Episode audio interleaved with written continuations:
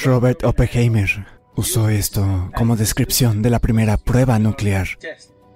Cuando mil soles explosionen en el cielo, yo vendré como la muerte. Él tomó un pasaje del Bhagavad Gita. En el Mahabharat y en el Ramayana verás vividas descripciones de armas que se asemejan a las armas modernas de hoy. Tú aún puedes explorar el cosmos, tú aún podrías saberlo todo.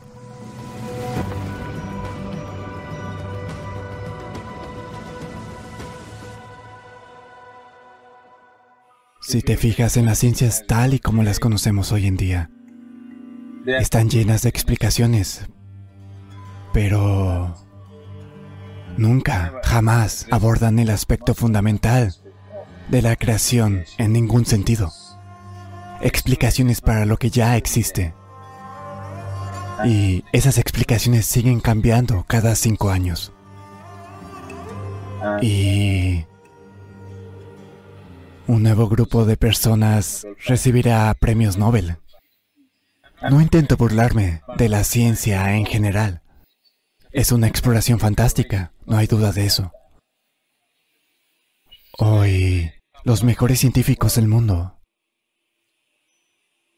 se han percatado plenamente de que este no es el camino. Dicen abiertamente que no es solo que no sabemos, nunca lo sabremos. Pero conocer detalles sobre la creación en sí aportará enormes beneficios a la humanidad, no hay duda de eso. Pero beneficios para una generación y extinción para las generaciones futuras. Un beneficio muy limitado. Verás, en los Puranas, el Mahabharat y el Ramayana pertenecen a la cultura purana verás vividas descripciones de armas que se asemejan a las armas modernas de hoy. Ellos no pudieron haber inventado algo que no existía, el concepto de algo que no existía hace unos cientos de años. Y te sorprenderá, Robert Oppenheimer, quien es considerado el padre de las armas nucleares modernas, cuando se probó la primera arma nuclear en los Estados Unidos, en los Álamos. Tomó un pasaje de Krishna, del Bhagavad Gita, y dijo, cuando Krishna habló de esto, él dijo, cuando mil soles explosionen en el cielo, vendré como la muerte y estremeceré al mundo. Así que tomó este pasaje y lo usó como descripción de la primera prueba nuclear que se efectuó en los Estados Unidos. Porque lo mismo fue dicho hace casi 5.000 años por Krishna. Así que la razón por la que dijo esto es, estos aspectos de las ciencias físicas fueron explorados y fueron rechazados. No son el camino para la humanidad. Si vas por este camino, este es el camino de la destrucción, este no es el camino a seguir. Así que transformaron todo en una dimensión mística, en la que el ser humano puede expandirse y explorar sin límites, sin causar ningún daño, a nada que esté a su alrededor, sin perturbar ninguna vida. Tú aún puedes explorar el cosmos, tú aún podrías conocerlo todo. Y el anhelo fundamental del ser humano es que quiere expandirse. ¿Cómo lo hace? Es la única pregunta o por conquista, o por inclusión. ¿De qué manera lo hace? Es la única pregunta. Pero un ser humano no puede permanecer aquí sin expandirse.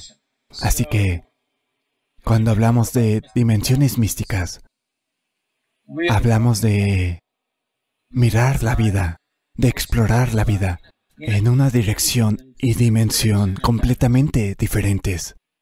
Esto requiere una cierta cantidad de reversión de todo lo que has hecho como vida. Si digo tu vida, pensarás inmediatamente en tu trabajo, tu negocio, tu familia, tu marido, tu mujer, tus hijos, tu amigo y muchas otras cosas, ¿no es así? Muy poca gente. Solo, solo, solo. Si te pongo una pistola en la cabeza y digo tu vida, entonces entiendes lo que es la vida. Esto no es una fiesta, esto no es un trabajo, esto no es dinero, esto no es un hogar, estos no son niños, esto no es esto y aquello. La vida significa esto.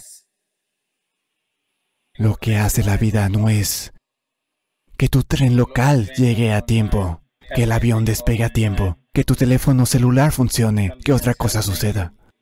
Que tu cuenta bancaria haga clic, no. Lo que hace que la vida suceda es esto. El suelo, la lluvia, la brisa, la montaña, el árbol. Y lo que late aquí, lo que palpita dentro de esto, cada célula de este cuerpo. Y sobre todo, la inteligencia que hay detrás de todo esto. Si queremos explorar otra cosa, entonces tenemos que reconfigurarnos un poco. Quizás reconfigurarnos no sea nuestra idea de diversión. Pero quiero que sepas una cosa, la única y única cosa, lo sepas o no, a la que aspiras es a convertirte en algo más de lo que eres ahora mismo. Nunca llegarás a ser algo más de lo que eres ahora mismo, a menos que tu percepción aumente. Incrementando tu saldo bancario, no llegarás a ser más. Eso es solo en comparación con alguien. A menos que todo el mundo sea un poco más pobre que tú, no te sentirás bien teniendo mil millones de dólares, ¿sí o no? Supón que todo el mundo tiene diez mil millones de dólares y tú tienes mil millones de dólares. ¿Eres feliz? Así que mil millones de dólares no conseguirán nada, son solo comparaciones sociales.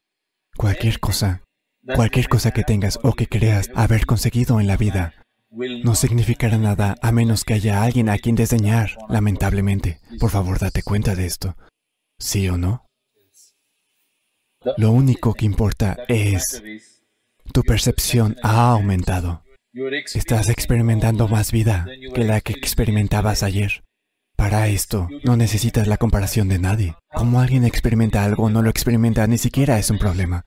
Si estás experimentando un poco más que lo que estabas experimentando ayer, este día es un día bendecido y es un día de plenitud. Finalmente, esa es la única y única cosa que satisface plenamente a un ser humano y nada más.